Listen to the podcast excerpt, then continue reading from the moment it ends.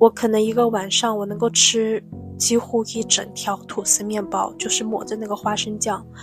我在第一年我回国的时候，我胖了二十斤。当时那个高中的男朋友他知道了这件事情之后，我特别难受，很难过，因为这实实在在是我做的事情。我的室友他没冤枉我，他也没说谎，这是我真的自己干的事情。但是我不想要我的当时的男朋友知道，我觉得好丢人。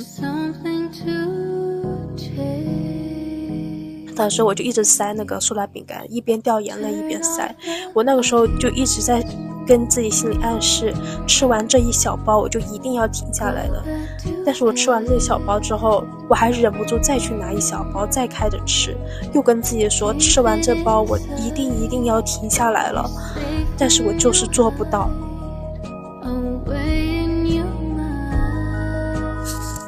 Hello，大家好，欢迎大家收听《营养不营养》播客栏目。这是一档由人类 Jingle 发起的时而科普营养知识、时而聊生活的播客。播客内容营养不营养，你来评，但是也不必太较真。这一期我是营养咨询师 Jingle，这是一档单人播客。今天播客的内容是有关情绪性进食或者暴食的。我的观点是，它和所谓的放过自己无关。你有没有过因为情绪不好多吃了的经历？你如果情绪不好的时候，你一般会选择吃什么样的食物呢？情绪化进食可能对于我们来说都是比较熟悉的。我们可能在一天劳累的工作结束之后回到家，只想瘫在沙发上刷刷手机，然后随手抓起一些零食就吃，不知不觉吃多了，自然也就跳过了晚餐。或者是在周末的时候。一觉睡到第二天中午，然后起来懒懒的再点一大堆外卖，打开电视，打开电脑，开始追剧，一边追剧一边吃外卖。我们一般跟朋友聚餐的时候，也可能会吃的比较多，在这个氛围下，特别像我们在吃火锅，在吃烧烤，也特别难控制我们的食欲。也有很多社交媒体在告诉我们，我们的情绪往往决定我们选择吃的食物。最近有研究表明，我们消极情绪和积极情绪下，我们选择吃的食物类型是不一样的。当我们开心的时候，心情愉悦的时候，我们更会去吃一些所谓健康的食物，像是水果，吃完整的水果，吃葡萄。当我们心情不好或者有负面情绪的情况下，我们更多会去吃选择一些高油脂的食物，像是巧克力。回到这个话题。为什么我觉得它跟放过自己无关？我不喜欢这种说法，我不喜欢它。一个原因是因为它好像说明了这个问题它是没有解决方法的，所以我们只能选择放过自己。但是在我的从专业的角度来看来，这不过是一个饮食问题，是一个因为把情绪和饮食强关联起来的一个阶段性的饮食问题，是可以通过饮食方案或者心理。指导技巧来改变的一个暂时的饮食的问题，所以所谓的放过自己，好像我们在回避问题，也并不能实际的帮助到我们。大家应该有听说过过劳肥或者是压力性进食吧？这里我是想从科学的角度跟大家解释一下，为什么在感受到压力的时候，我们容易多吃，容易嗯食欲大增。接下来会从科学的角度讲解。如果嗯觉得对科学解释无聊的朋友，可以直接跳过这一段。压力分为急性和慢性压力，在急性和慢性压力下都会产生不同的生理反应，它们都会导致我们的饥饿感增加。在急性压力发作下，我们的交感肾上腺髓质系统会对压力刺激做出反应，释放肾上腺素。这通常也是我们所说的 fight or flight 反应，就是战斗或者是逃跑反应。肾上腺素会产生生理反应，会让我们在感受到压力的时候血压升高、心率加快。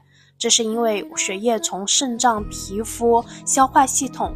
这些非重要、非必要的这些器官分流到了重要的肌肉和大脑，让他们有足够的能量去应对这个压力状况，会去做出反应，要不战斗，要不逃跑。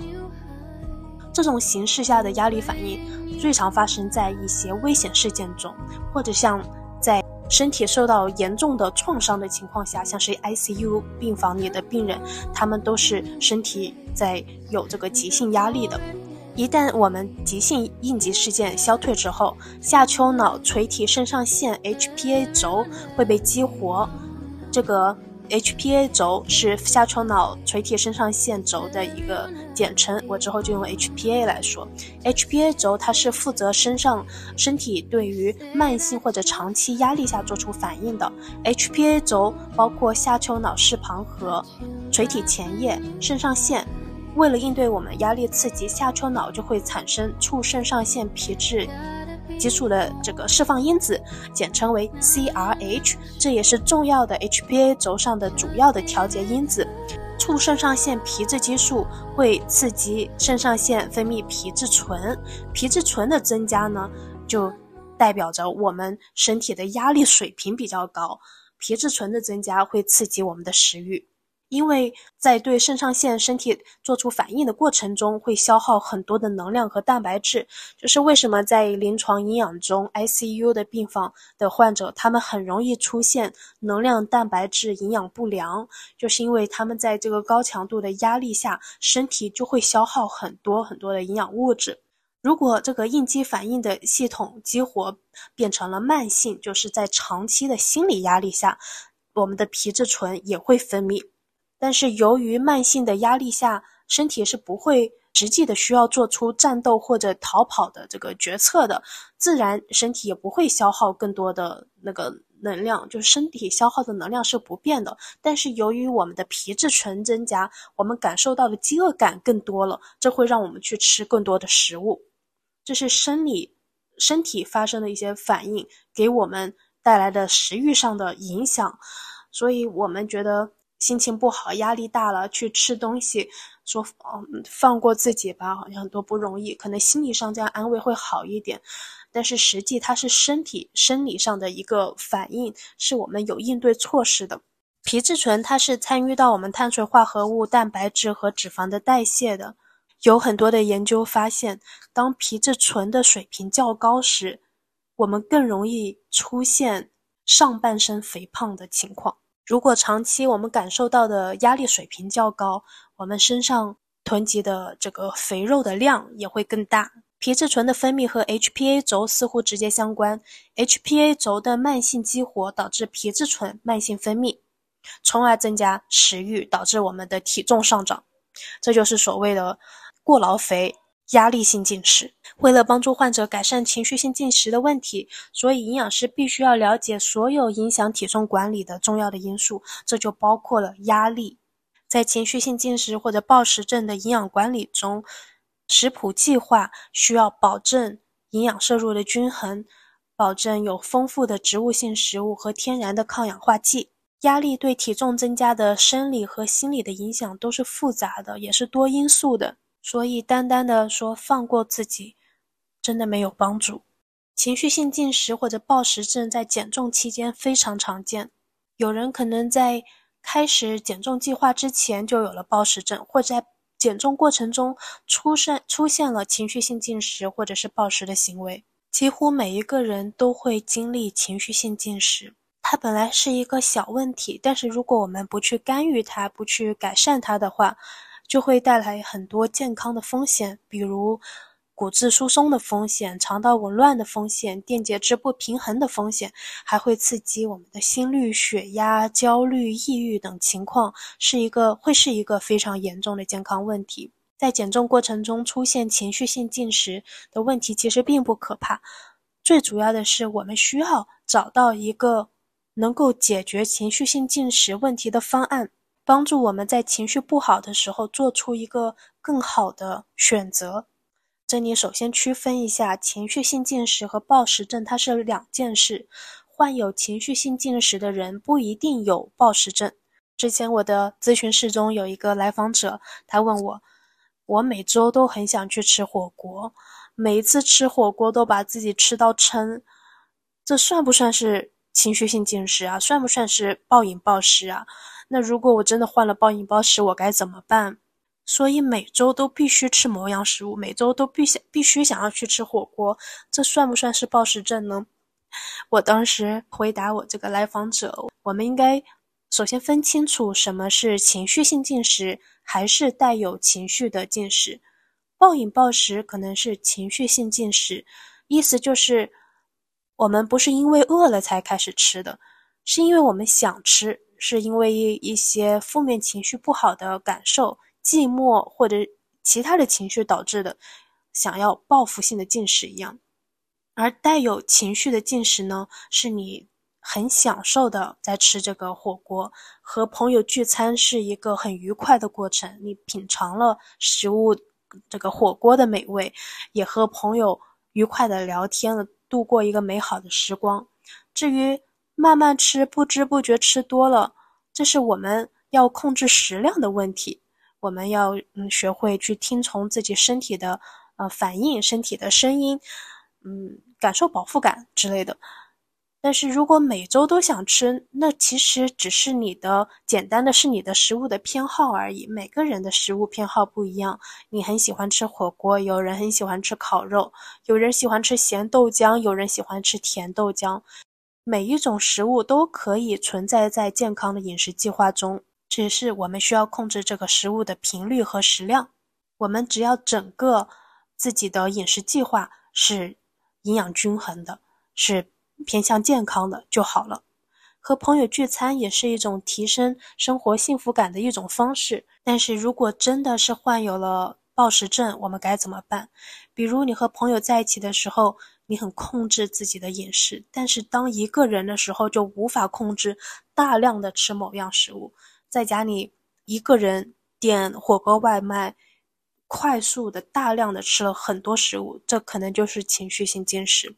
像是一些新手妈妈跟我分享她的故事，在孩子睡完觉之后，在孩子晚上睡睡着了之后，她感觉终于到了自己的时间，这个时候会一个人吃大量的食物。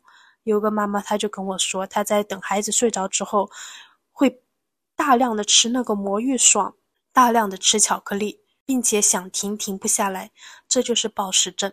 呃，营养师是怎么样去评估一个患者他有没有患暴食症呢？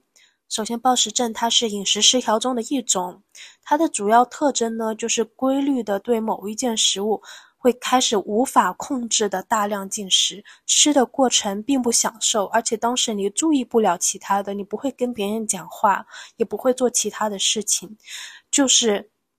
只是吃东西这件事情，快速大量的吃，这个过程中其实你也尝不到食物的味道了，吃完之后还会非常的后悔。一般患有暴食症的患者，每周暴食会至少一次，而且持续的时间至少有三个月。暴食的时候选择的食物大多是我们觉得应该少吃或者不吃的，像是炸鸡、薯片、蛋糕、辣条、螺蛳粉、饼干等。当然，暴食也有暴食蔬菜水果的，每个人的暴食的那个食物不一样。当暴食发生的时候，一般不是因为真的肚子饿了，而是对某种东西特别想吃，想吃到爆炸的渴望。吃东西的时候进食速度很快，通常是一个人进行的，大约在两个小时之内会消耗大量的食物。吃完而且会觉得撑得慌，身体会有感觉到非常生理上的不舒服。并且十分后悔。那情绪性进食是什么样呢？我可以问大家以下这几个问题，我们也可以来思考一下。第一，当你感觉压力时，你会吃的比平时更多吗？第二，你是在不饿的时候吃东西，还是在你吃饱了之后还吃东西？第三，你吃东西是为了让自己感觉好一点吗？第四，你会用食物奖励自己吗？第五。你经常吃东西，直到吃饱为止，吃撑为止吗？第六，吃东西会让你有安全感吗？你觉得食物是你的朋友吗？还是或者是是你的敌人？第七，你是否对食物感到无能为力或者失控？情绪性进食本身不是饮食失调，但是可能是饮食失调的一个征兆。在营养判断中，当一个人的饮食行为符合了某些饮食失调的标准，就会被诊断出他是饮食失调。很多人有饮食失调的行为，但是还可能还没有到符合饮食失调这个诊断的标准。但是我们不需要等到真的被诊断出来再寻求帮助。当我们意识到饮食出现了自己无法解决的问题的时候，就应该去找专业人士来帮助你，能够及时止损，帮助你啊及时的从这个饮食情绪的怪圈中走出来，不会再恶性循环。我自己其实也有过两次暴食或者情绪性进食的经历，一共两次，我印象很深刻。第一次是在高中的时候，那个时候，嗯，我是在美国读高中的，就要读有一个寄宿家庭。我刚换一个环境，我很不习惯，我不知道美国的习惯，不知道这个家里我寄宿家庭这个家人他们的习惯。后面我长大之后发现，我第一家寄宿家庭的人其实非常不好。他们表面上很好，但是实际上，嗯，做的经常是欺负我的、欺负一个小孩的事情。嗯，因为他们家的收入并不是那么高，但是可能这也不是一个理由了。就是他们吃饭的时候经常躲着我，不告诉我现在是吃晚餐了。有好几次，嗯，我从我的房间出来。晚餐的时候去餐厅，我问女主人，我说：“嗯，我们什么时候吃晚餐？”然后女主人跟我说，他们已经吃过晚餐了，以为我在休息，所以没有来打扰我。哦，我就觉得哦，还这样子，那我就自己自己做点吃的好了，也没有关系。但是这样的事情发生了好几次，后面我跟女主人说，就是你可以来叫一叫我。那女主人她说好的，没问题。我后面也是直接把自己的房门全部都是打开的，我就想听的，那到晚餐的时间就一起去吃饭好了。后面有一次我到晚餐时间我就出去，发现一家人都晚餐时间都没有回来，他们在外面吃的，外面吃完了晚餐才回来。然后我也是问女主人，我们晚上吃饭嘛？然后他告诉我他们已经吃过了，让我自己做一点吧。是，其实那个时候我十六岁，我还不完全会自己做饭，只能拿一下。他们有有一个抽屉专门装面包的，有很多吐司，我只能去拿那个吐司和花生酱去抹着吃。那个时候我的性格特别怕麻烦别人，我出国前我是会煮一些简单的面条的，做简单的菜我也会，但是我。怕我做饭的过程中太吵了，他们又睡得比较早，我怕打扰到他们的休息，所以很少自己做饭，特别是晚上的时候做饭，我就吃吃那个面包。然后我觉得在外面吃还开着外面的灯，他们要睡觉了，特别不好意思。他们睡得特别早，九点钟就睡了，我就会把一一袋那个吐司面包拿回房间里，然后就吃。我可能一个晚上我能够吃。几乎一整条吐司面包，就是抹着那个花生酱。我在第一年我回国的时候，我胖了二十斤，就是因为这个原因。当时我父母还问我怎么是胖了？美国饮食这么胖人吗？我当时也就是笑笑说：“嗯，美国饮食是胖人。”因为那个时候我的认知、我的心智还不成熟，我不知道是这个寄宿家庭的原因。我觉得只是这个文化，可能是文化不同，各过各的文化不同。嗯，即使我住到他们家了，他们也是各过各的。但其实他们是有义务去负责，嗯，我正常的这个吃饭跟，家里的这个正常生活的开销的。但是他们除了嗯吃饭吃饭上对我比较苛刻，其他的像洗衣液、家里用的一些东西也都是要叫我买的。我当时也都觉得无所谓，就买了。但是我后面才知道，其实这些费用我。早就已经交给他们了，早就已经交给学校了，学校已经交给他们，这个费用不应该是我自己出。在这个过程中，嗯，我是暴食了，然后体重有非常大的影响，我长了二十斤嘛。就是这一次高中暴食的，还有对我的一些影响，就是我每一次跟朋友在外面吃饭，我那个时候注意力都是在桌上这道菜，我想。多去夹点这个菜，多吃几口。人家讲话的时候，我也是在吃东西，我就感觉怕再不吃就没了，这种感觉很奇怪。我以前在家里不会这么做的，就是每一次跟朋友吃饭，我就是好像盯着桌上的东西一直吃。朋友讲话，我也就是在听，但是我我主要是在吃。到后面，因为青春期了嘛，我也比较注意到自己的形象了，会觉得不好意思。再再跟别人聚餐，我也会克制自己吃一些。但是其实吃完了之后，我应该是饱了的，但是我心里不满足，我觉得我还想要再吃。在每次朋友分别之前，我都会在周围，我就说啊，那我去买一点明天的面包。但其实我买的那个面包，我回到车上我就自己都吃了。那个面包就是当天就消耗掉了，也并不是买到第二天的面包，就是在我的社交上也产生了很大的影响。因此，我的室友也曾经嘲笑过我，他有告诉当时我。的那个之前高中的一个男朋友告诉他，说，嗯，金狗他都在吃饭的时候都不敢多吃，就是跟他讲了这件事情，然后告诉他，我每次走的时候，回到路上，回到车上，我都是又多吃了什么面包。后面我知道，嗯，当时那个高中的男朋友他知道了这件事情之后。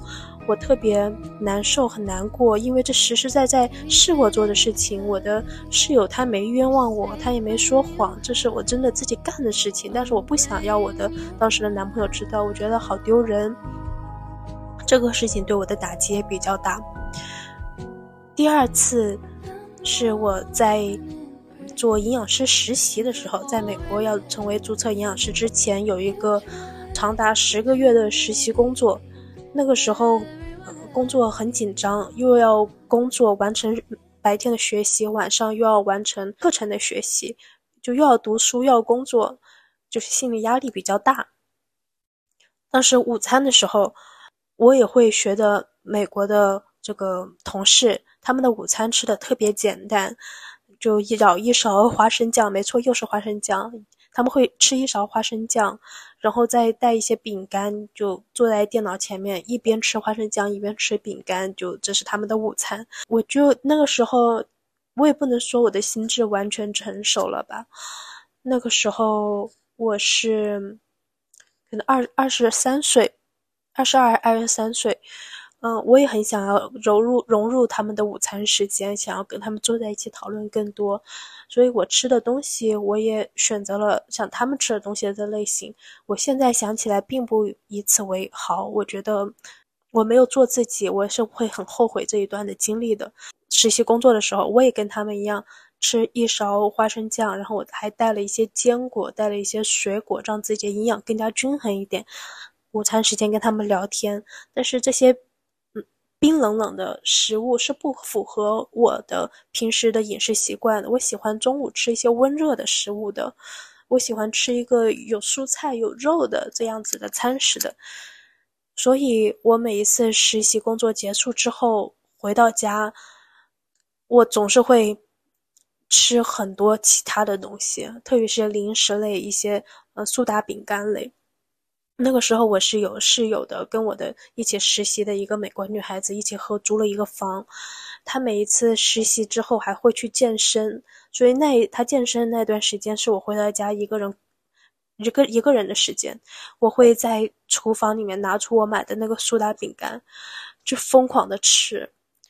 那个时候我真的是尝不出那个苏打饼干的味道了。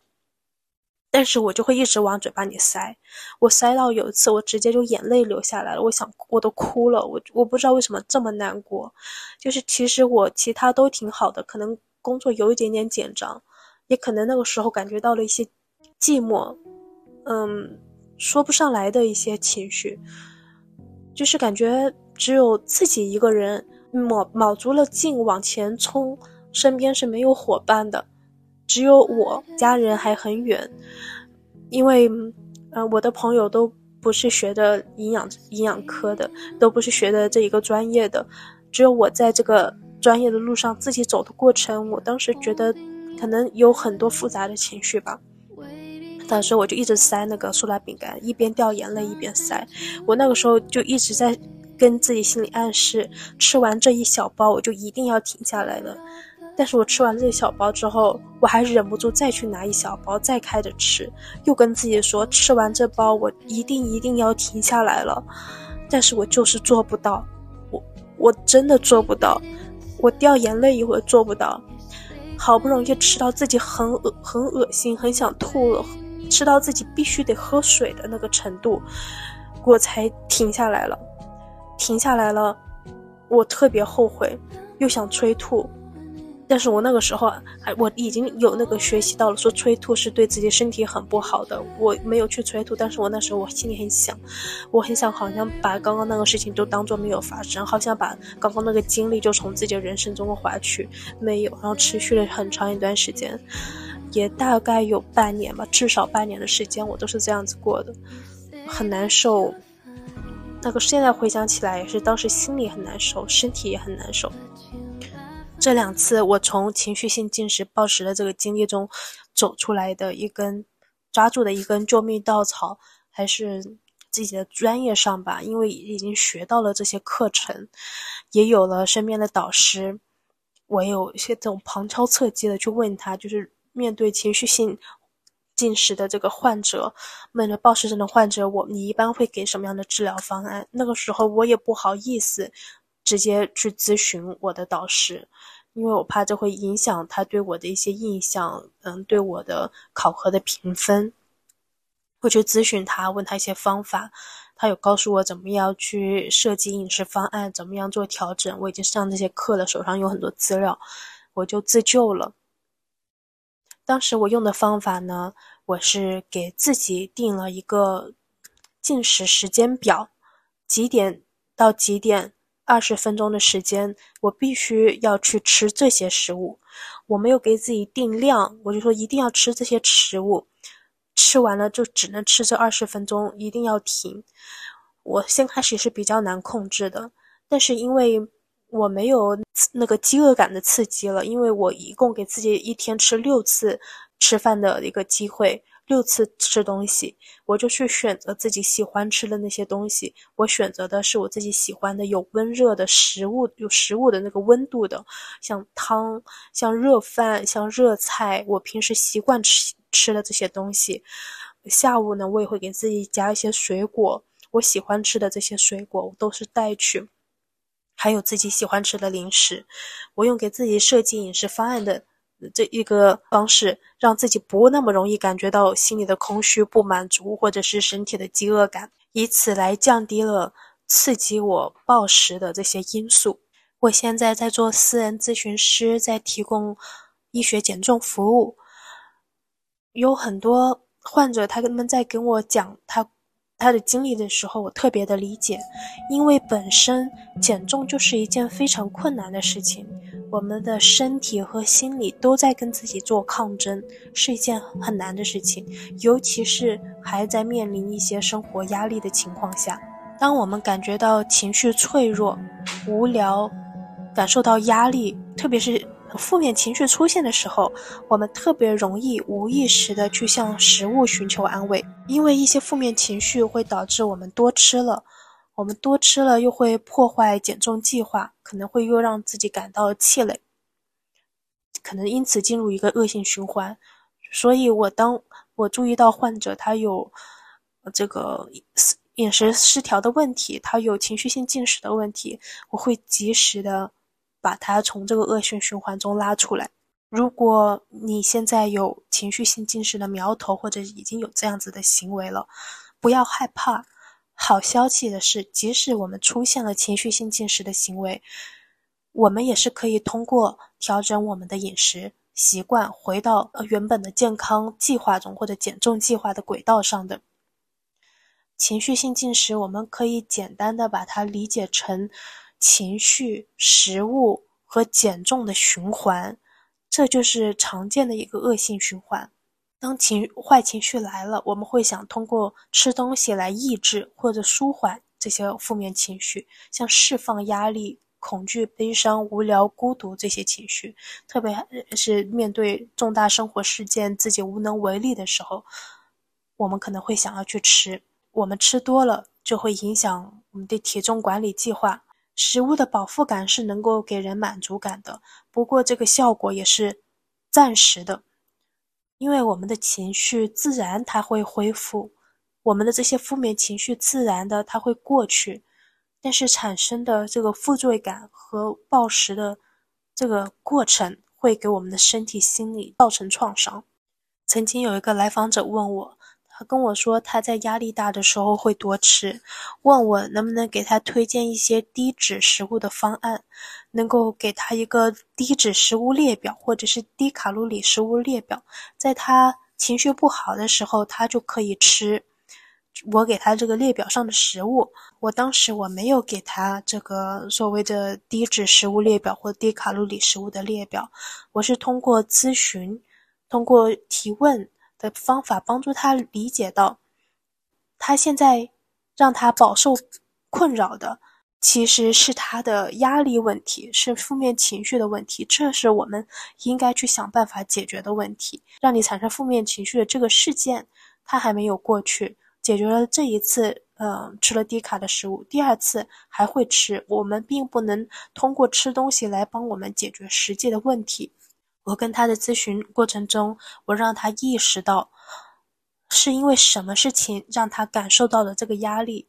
是因为没有完成这个作业，是因为没有完成这个工作，是因为要面临到考试，他没有办法通过更好的时间管理来帮助他解决这些。晚上睡觉睡不好，因为自己的学习工作没有安排好，这让他觉得情绪非常不好。这个事情本身。能不能去改变？我让他去思考，这个本身能不能通过我们其他的时间管理的方法，能不能找到其他的资料，能不能找到能够帮助他的人，最关键那个人能够解决他的这个焦虑，这首先是原因之一。再就是当情绪来了，我给他再多的低脂食物列表、低卡路里食物列表也没用。当情绪来了，如果他有情绪性进食的问题，他只会去做出那些不理智的食物选择的决定，他只会去吃特定那个时候他要吃的食物，那个时候他才会觉得管他的营养师的列表呢，他不会记得的，因此我没有给他这样子的列表。我们食物的摄入量主要是由两个互补的驱动力调节的，一个是稳态系统，一个是享乐系统。稳态系统就是在正常的情况下来调节我们的体重的。你有没有听过一个词叫做体重固定值？就是每个人有自己固定的那个体重 （weight set point）。当我们减重减了一定的情况下，它又会反弹回到那个体重，特别是激进减重的情况下，体重。又会回到原本原本自己的那一个体重，或者偶尔体重上涨，过了一段时间之后，它又会调节回来。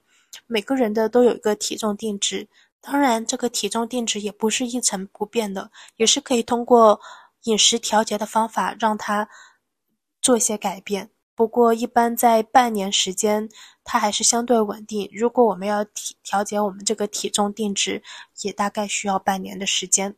这个稳态系统是通过调节身体能量储存的能力、进食的行为来控制的，特别是用我们身体的激素、荷尔蒙来调节。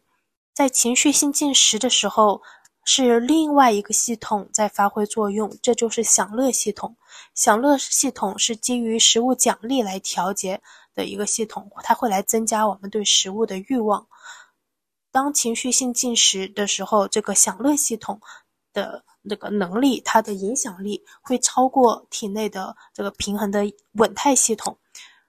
它会吃让我们吃东西释放多巴胺，多巴胺是一种大脑的化学物，它会让我们嗯这个时候感觉更好一点。这就是享乐系统的工作。我们吃了某样东西，我们感觉到快乐，这是食物的奖励机制，它也决定着我们的这个食物偏好。常见的情绪性进食触发的因素。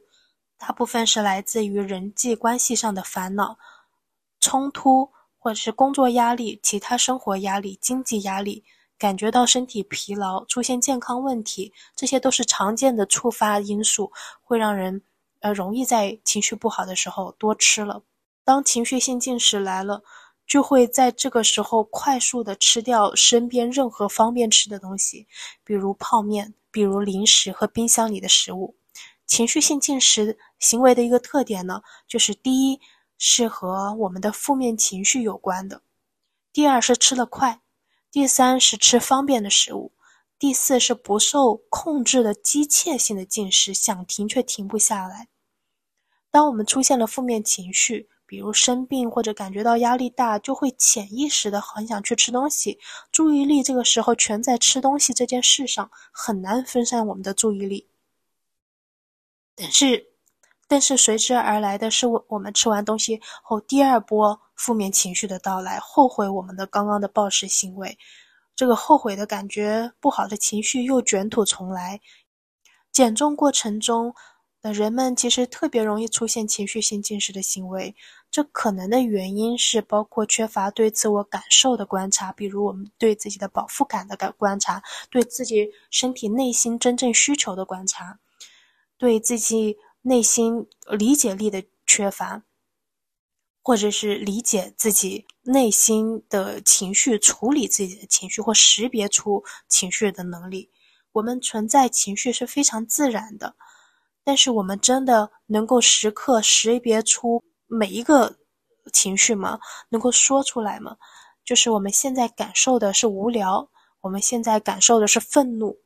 如果我们缺乏对情绪的识别或者处理，很容易就是潜意识会让我们转向在食食物上面寻找一个一个快速短暂的安慰，让我们大脑产生多巴胺，让我们稍微感觉好那么一会儿。如果我们能够识别出自己的情绪，并且用其他方式做情绪管理，那自然不容易出现情绪性进食了。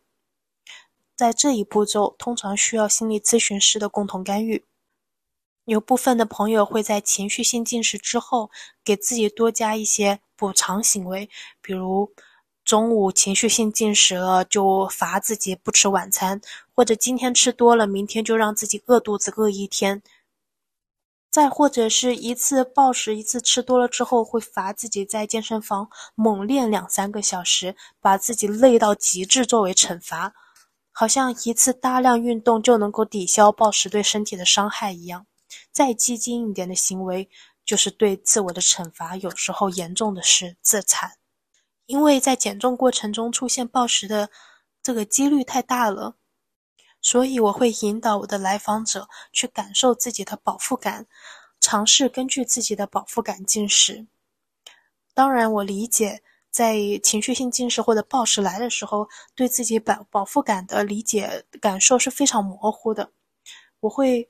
问我的患者，从零到十分饱腹感，你现在是多少分？零分是饿得昏厥，十分是饱的想吐，你现在是多少分？我让我的来访者每一次他在吃饭前和吃饭后都告诉我他这个饱腹感的分数。我偶尔还会抽查，在下午十，在上午十点，在下午三点，在晚上睡前，我也会给他们发个信息，可以跟我说一下你现在饱腹感的分数吗？在日积月累的练习中，会慢慢对自己饱腹感的理解，对自己饱腹感的更感受会更深一些。做这个练习不是让自己不吃，而是让自己在饱的时候就停下筷子。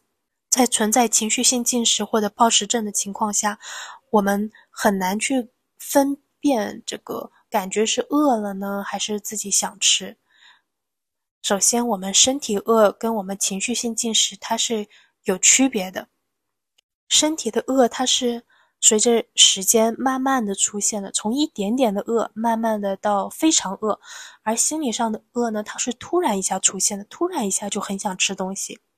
如果是身体觉得饿，我们吃东西的这个过程会慢慢的，这个饱腹感会堆积起来，会慢慢的饱腹感增加，这会自然的让我们停下进食。而心理上的这个饿呢，心理上的想吃呢，是我们在吃东西的时候也很难感受到自己的饱腹感，很难收到这个信号。不过，我们通过对自己饱腹感的练习，打分的这一个练习，是可以来加强我们饱腹的信号的。身体上的饿通常会在四个小时进食后的四个小时会出现，因为大概我们四个小时胃慢慢的食物排空了，我们自然会感觉到饿。而心理上的饿呢，一般和我们当下的情绪有关，一般是心理在某些方面没有得到满足，就会感觉到心里的渴望不满足的感觉。面对有情绪性进食的患者，我会给他们用这样子的调节方法。我分为从饮食上的干预方式和心理上的干预方式。饮食上的干预方式呢，首先我不建议他们吃任何有限制性的饮食，包括限能量饮食、低碳饮食、低脂饮食、间歇性进食。任何限制的饮食都有可能触发情绪性进食的一个因素。首先，我要让他们，嗯，首先我让他们。能够嗯跟我们达成共识，减重这个需求是放在改善情绪性进食这个需求之后的。我们要先解决情绪性进食或者暴食的问题，之后我们再来进行减重。为什么我不建议使用限制性饮食呢？有两个原因，因为限制性饮食相对严格，暴食行为和情绪性进食首先和缺乏自制力是无关的。有时候患者他也会误以为自己的自控力不行，觉得嗯情绪性进食暴食是因为自自己自控力的原因。我会跟他们一起做一个这样子的练习，首先让嗯我的患者他去思考，并且列出在日常生活中他已经能够成功控制的、成功掌控的一些行为，把它列出来，越多越好。这可以是我们能够在工作日按时。起床，我们能够大部分时间不迟到，我们能够规律的去运动，我们可以坚持自己做饭，我们可以每周抽出时间去陪家人、陪孩子，能够按时的完成作业，按时的完成工作，甚至我们记得每天服用维生素补充剂，所有这些能够掌控的行为，都能够说明这和自己的自控力是无关的。我建议我的患者去做饮食日记，可以用手机记录，选一个你喜欢用的 APP，方便记录的 APP，记录一下你每天吃了什么，吃了多少，什么时候吃的，你吃的时时候你当下的感受如何，还有你的饱腹感分数是多少分，都把它记录下来。我们在定在记饮食日记的时候，不要对自己有任何的批判，就是一个旁观者，你准确的记录就好了。第二是。嗯，随时去做饱腹感打分的这个练习。第三就是带走所有身边的诱惑，把那些零食不要放在家里，就尽量送人或者是扔掉。就算是点外卖，我们也选一个送来时间久一点的外卖，因为等待的时间是能够帮助我们缓解一下自己的情绪的。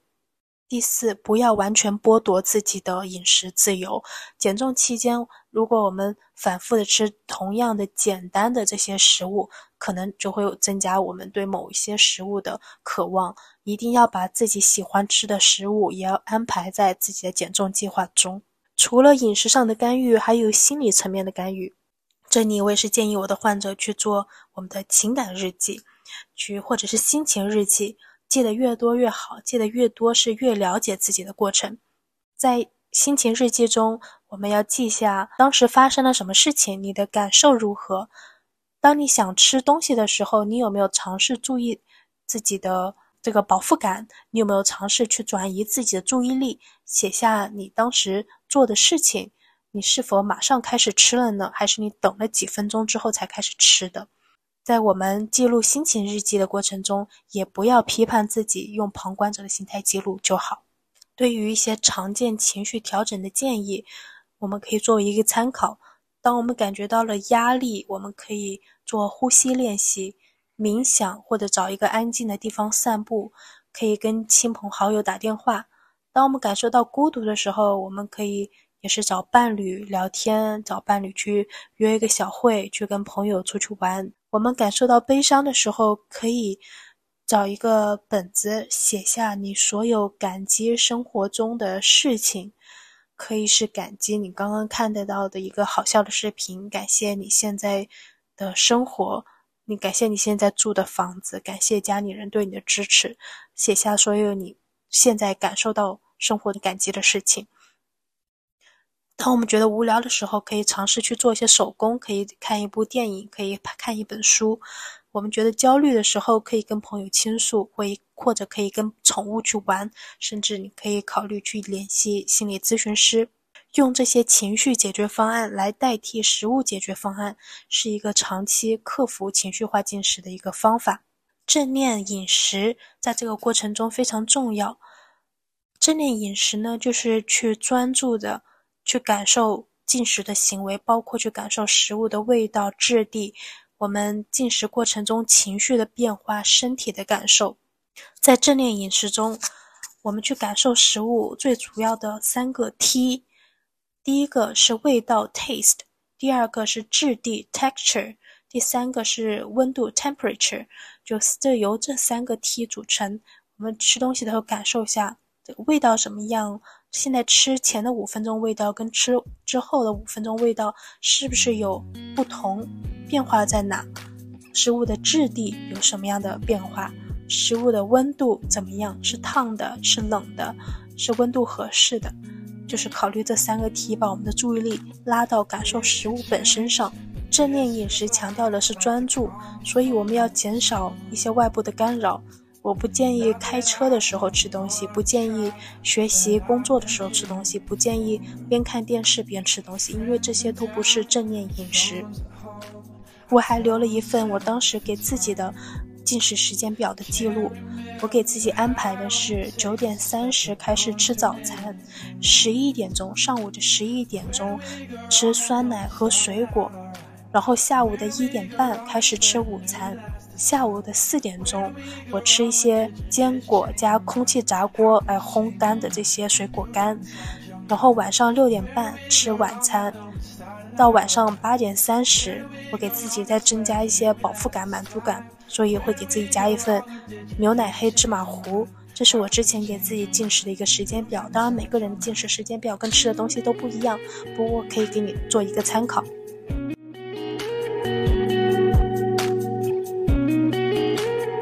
我感激每一个让我感到幸福的食物我希望你们也是真正的去享受食物享受健康享受生活。我们下一期再见拜拜。